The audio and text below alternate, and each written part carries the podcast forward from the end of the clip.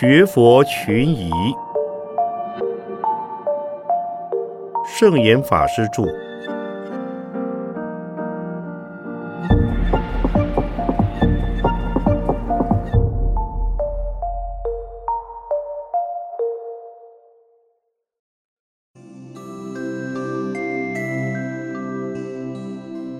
可用物理现象来解释神秘的经验吗？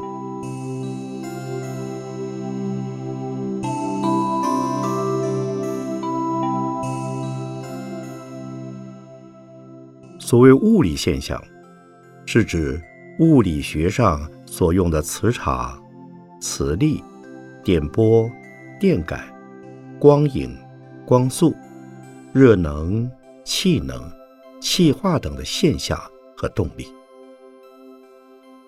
所谓神秘的经验，一般是指灵力的感应、感受。正确的途径是指通过修行的方法。使得心力、体力以及官能等发生超常的作用，也可以指为修行人与诸佛菩萨、诸天鬼神之间的感应作用。从大体上来说，这种超常作用或超自然的力量，是可以用物理学的观点相互对照来说明的。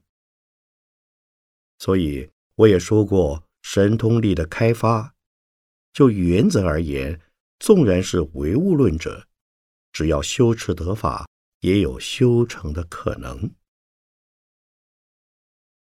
若能其中心力至某种程度时，便有转变物象的可能。那即是通过磁波和电波的导向作用，产生一种操纵力量。因为整个的宇宙就是一个大磁场，任何局部的或个别的物体的存在都不能脱离整体的系统。这在大环境中，它的方向原是不能够改变的。可只要加上不同的因素，便会发生小小的改变。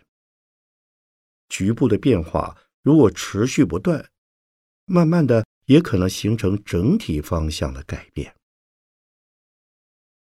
修行者由于个人心力的调整，能够使得在其心力所及范围之内的磁波和电波受到影响，因而改变原来的关系位置，便可能产生他们心中所想象要求的现象。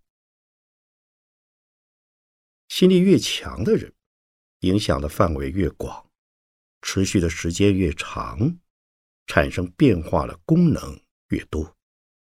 这就是神足通的力量。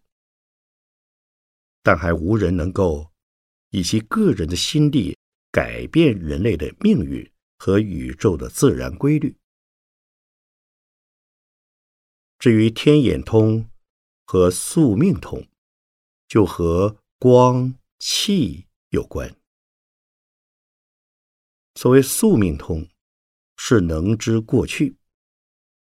如果能够使得自己离开地球越远，所见地球发生的事物现象，其时光也倒退越久。这是通过光速来看地球，在距离地球三千光年之外的地方。现在看到的就是三千光年以前地球所发生的一切故事。当然，拥有宿命通的人，不必用肉眼，而是用心灵力或感应力。他的敏感度非常人的推理想象所能及，所以不必真要退到远距离地方来看过去历史上的现状。由于光影错综复杂、变化多端，神通力差的人不仅看不到非常久远，即使最近的事也不会看得清晰，只能见其大端，而且影像模糊。唯有诸佛及诸大菩萨神力无限，方能观照久远且一目了然。有所谓气，是物质现象所产生的动力。气是无色、无嗅，但有实质的能量。只要曾经发生过的现象，即有轨迹可循，更可以倒退追踪。所以，宿命通不一定是通过光速距离，此仅借光速和光年的距离来说明时间逆流的原理。天眼通之未来，也是由于个人所造业力的含蓄所成的种子形态，其重因越强，产生结果的可能越大。前瞻的可能性也越远，这等于从一粒种子看到一棵大树，从一个原子预见其产生原子能的结果一样。但是佛法不离因缘的理论，因缘的变化决定于全体环境的每一个单元，只要任意单元发生变化。未来的整体发展就会跟预期的结果不同，所以佛虽见众生未来都能成佛，却不能为每一众生受记。如果尚未亲见法性，乃至信心尚未成就，佛也无法为他预作成佛的祭别。所谓祭别，就是预告某一众生，在经过多少时间供养、亲近多少尊佛之后，一定成佛。譬如释迦世尊，在未见燃灯佛之前，未曾受到任何佛的受记，长期修行到了燃灯佛的时代，他才被预告成佛的时间。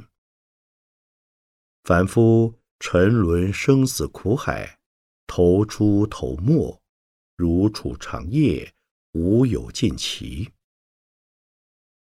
佛虽有天眼明，而无法为他们受记。如果未入忍位，心相未定，每个人的因缘际遇，佛也无法掌握。因此。虽可以物理现象说明若干神秘效果，但也不可迷信科学万能，因为科学所知的范围永远是有限的。佛法的修行及其所产生的功能是无限的。佛的福德无限，智慧无限。若试着。用人类现前仅有的科学知识所见的物理现象来说明推测佛菩萨的智慧力和神通力，那就等于以离测海，以管窥天。然我们不妨以科学的所知来方便达成说明大修行者的神秘现象。不过。这是只为了没有内证经验和神秘经验的人做些粗浅的解释，却不可认为科学就真的能够达成说明的目的，否则就是本末倒置。今有若干小有神异经验的人士，以科学名词以及尖端科学的理论和发现来解释。佛经的名词，探讨佛的所见所证。如果说这是一时的方便运用，当然可以；如说那就是佛菩萨的境界，则其其以为不可。解释佛学最正确、最安全的，还是以经解经，以佛法。解释佛法，否则不是牵强附会，便是杜撰一说。有人以他们的第六感所见，假借科学名词来说明佛学上的神异现象，当然也不正确。所谓“唯佛与佛，乃能知之”，诸佛以及诸大菩萨的经验世界，非凡夫所能捉摸，又岂能以小小的神异经验所见？和对区区物理现象的所知，就能来说明诸佛菩萨高妙的神通境界。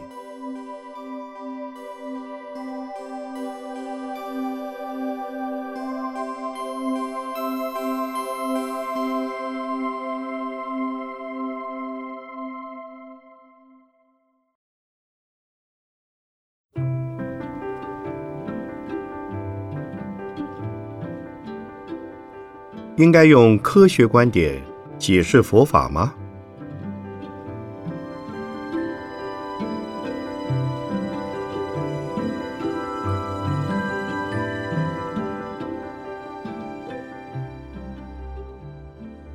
作为科学，不外是用分析、归纳的推理方式来观察、解释自然的现象。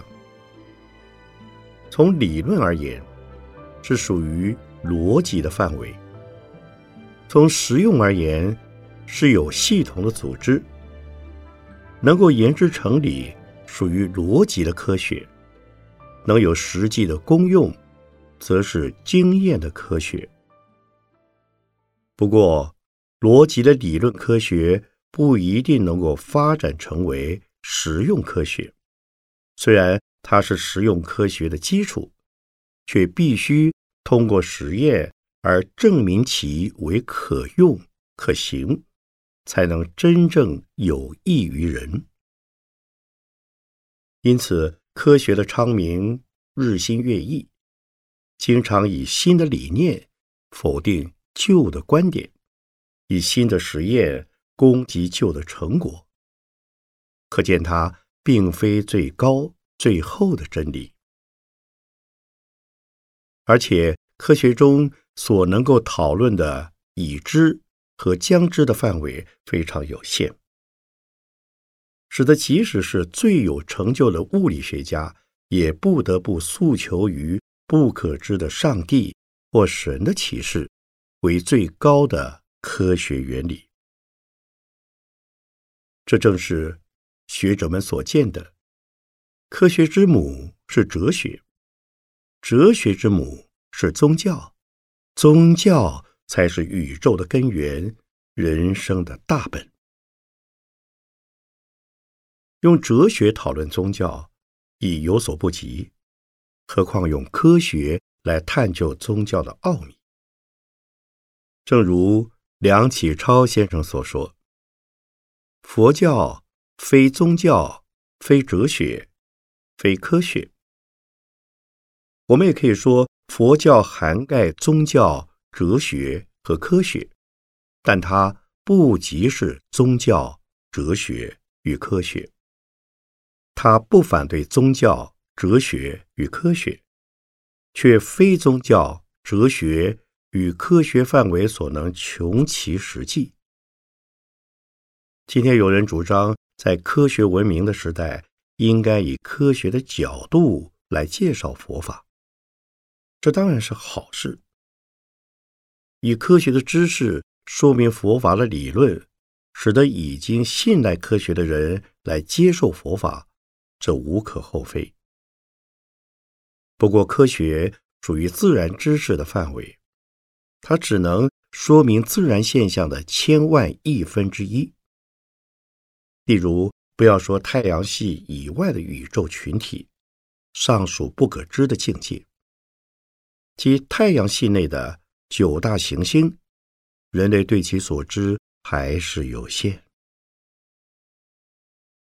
另外，从医学观点来探讨人类身心现象，其目前为止西医所及的范围，在中医看来，仅仅是解剖物质的死体，而中医也不过探索到人体的气脉，所谓。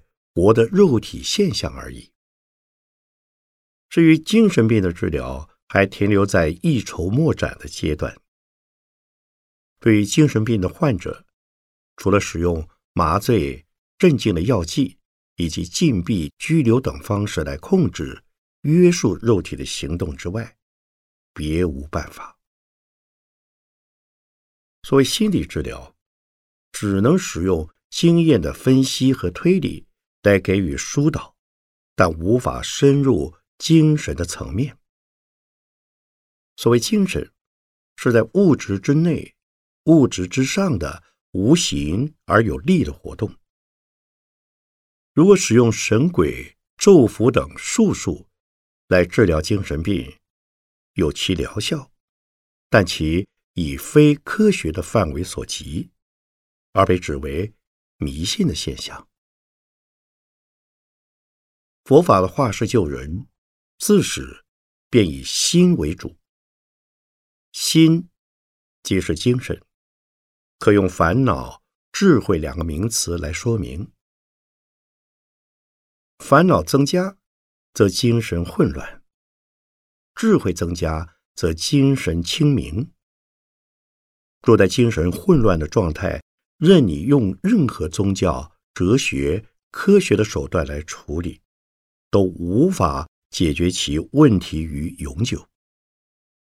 但若能得智慧显现，则一切问题，不论是属于物质范围或精神范围，都将迎刃而解。所以，佛在世时。对于物质世界的自然现象，不多做解释。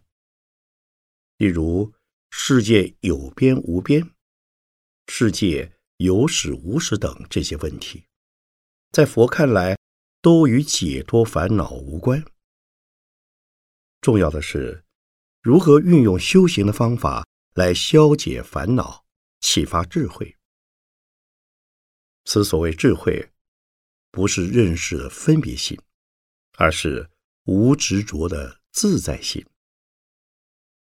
既然心得自在，尚有什么精神或物质的局限呢？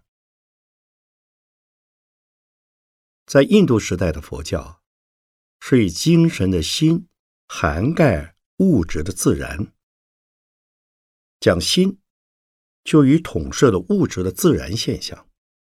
所谓三界为心。万法为事，烦恼的心称为事，清净的心称为智。凡是对于任何现象的居执，都属于烦恼的层次。佛法不重视诸法现象的探究，而是着重于如何转世成智，否则容易本末倒置，执着幻化的现象以为实体。心体无形无相，亦不离形象。科学仅急于现象，现象多变而恒变，所以科学永远不会成为最后的证明，顶多是在头痛医头、脚痛医脚的情况下向前努力。正如庄子所说。无声也有涯，而知也无涯。以有涯，随无涯，殆矣。道家是自然主义者，是属于物质的真正的了解者；而佛法认为，了解自然也是多余的事。若得心明，自然就在其中。仅仅了解自然而融于自然。也不等于自我中心的执着获得解脱。科学仅急于物质世界的分析和探究，当然无法说明或表达佛法的真谛。但作为方便的教化，科学的态度当然需要。所以，我们开始就说，佛法涵盖了科学，而不受科学所限制。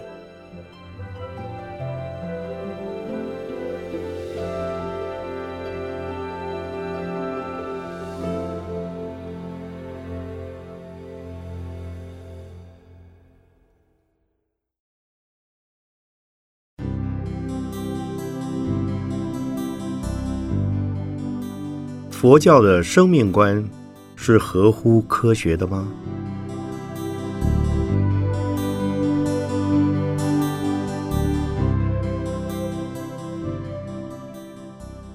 佛教一向认为，人的投胎、入胎，根据《圆觉经》说，一切众生皆因淫欲而正性命。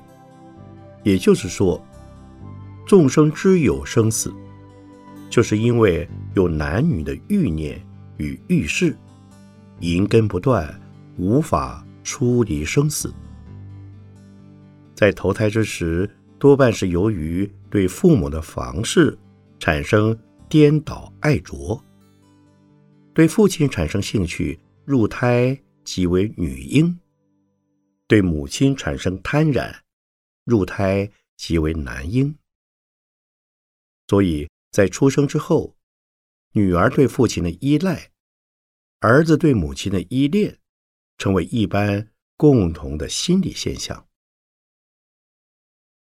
可是，现在由于人工受精，发明试管婴儿，投胎和父母的性行为没有连带关系，其乃从母体摘取成熟的卵子，从男体取得精液，在试管中受精，成为胚胎之后，再安于母体的子宫。这与佛教的说法不相一致。又从何解释呢？关于投生入胎的说法有两种，一种是在父母的好合之时入胎，见淫欲相，或见宫殿相、光明相，而忽然入胎；另一种是由于跟父母环抱姻缘，不论。或恩或怨，由业力自然促成，所以不能说全是出于见到父母的好合相而入胎。然而，依据两性相吸的原理，精卵本身便带有性别，若不离淫欲性，便可能在因缘成熟的任何情况下入胎投生。基于这个道理。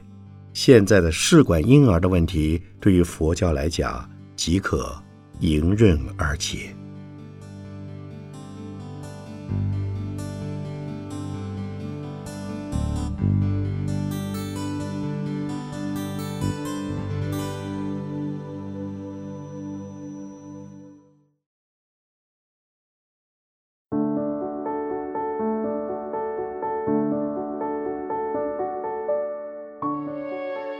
佛教的世界观是合乎现代科学的吗？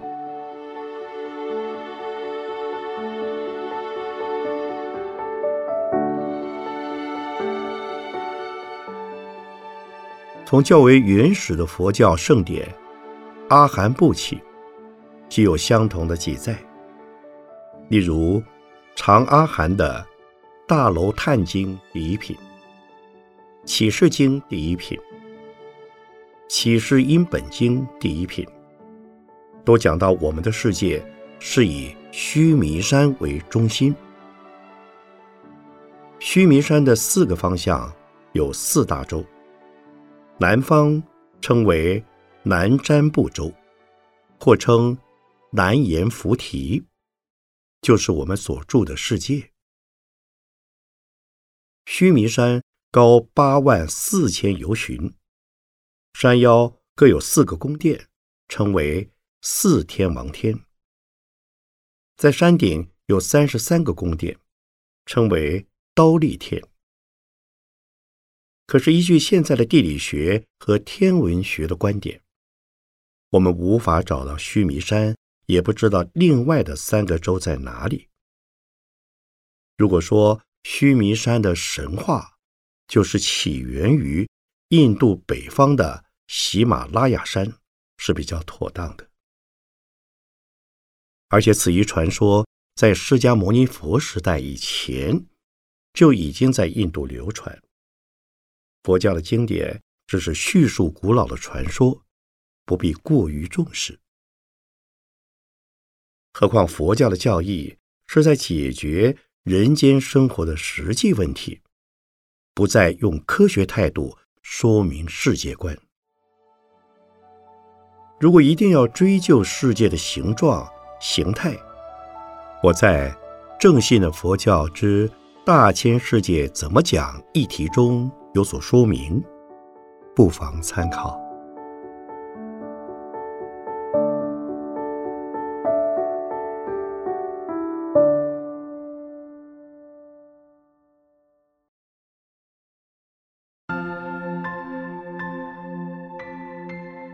佛说的圣言量，经得起考验吗？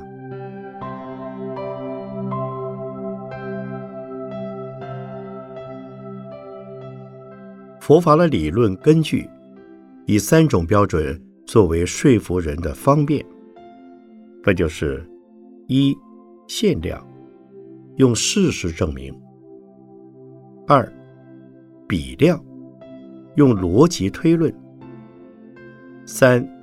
圣言量，佛在经中所说，一二两点尚不成为问题。第三点在今天已成了引起争论的焦点，因为近代佛教学者用历史的方法论、用考古学、语言学、进化论的角度来研究佛教的圣典，发现佛陀释迦世尊的当时。并没有留下成文的经典。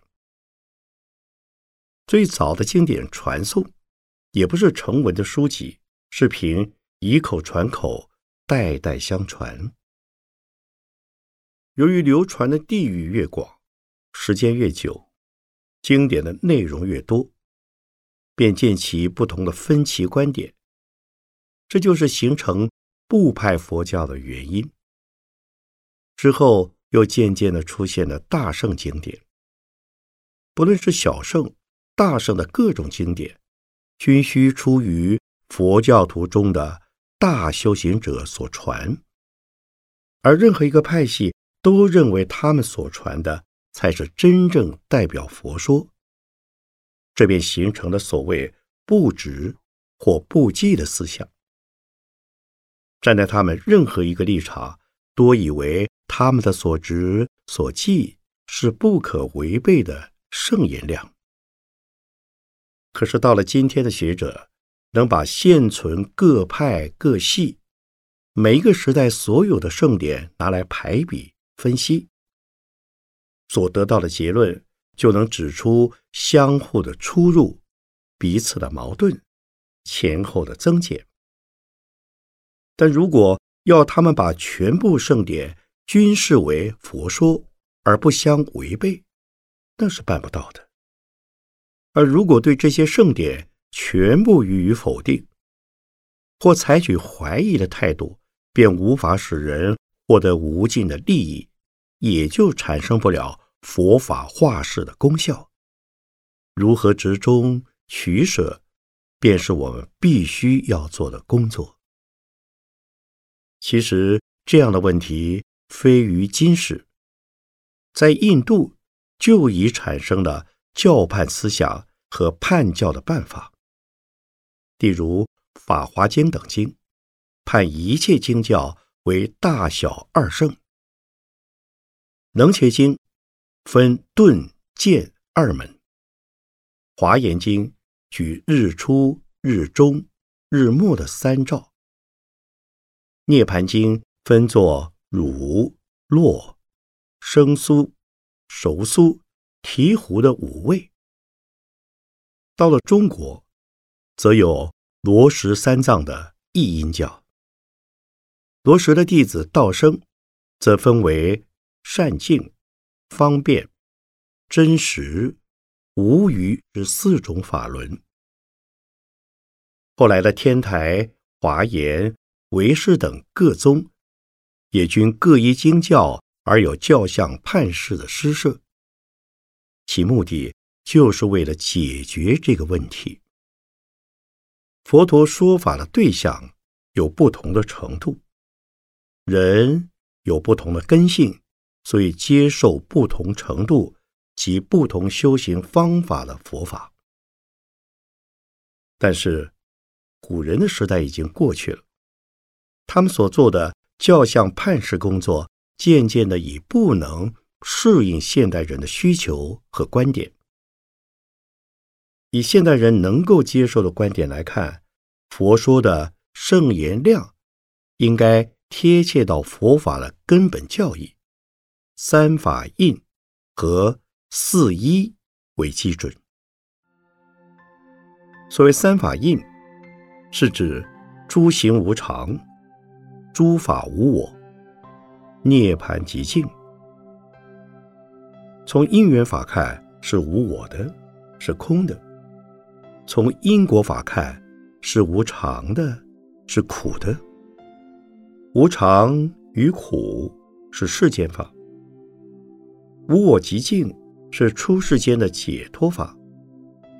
四一。是指依法不依人，依智不依事，依义不依语，依了义不依不了义。从三法印的原则看一切经教，就可以过滤而见到什么是纯佛法。用四一来衡量一切的经典，也可极其容易的发现。何者是佛法？是我们可以依据和信赖的佛法。以此标准，即可明辨哪一些是佛的根本教义，哪一些是随顺世俗要求而说的方便教义。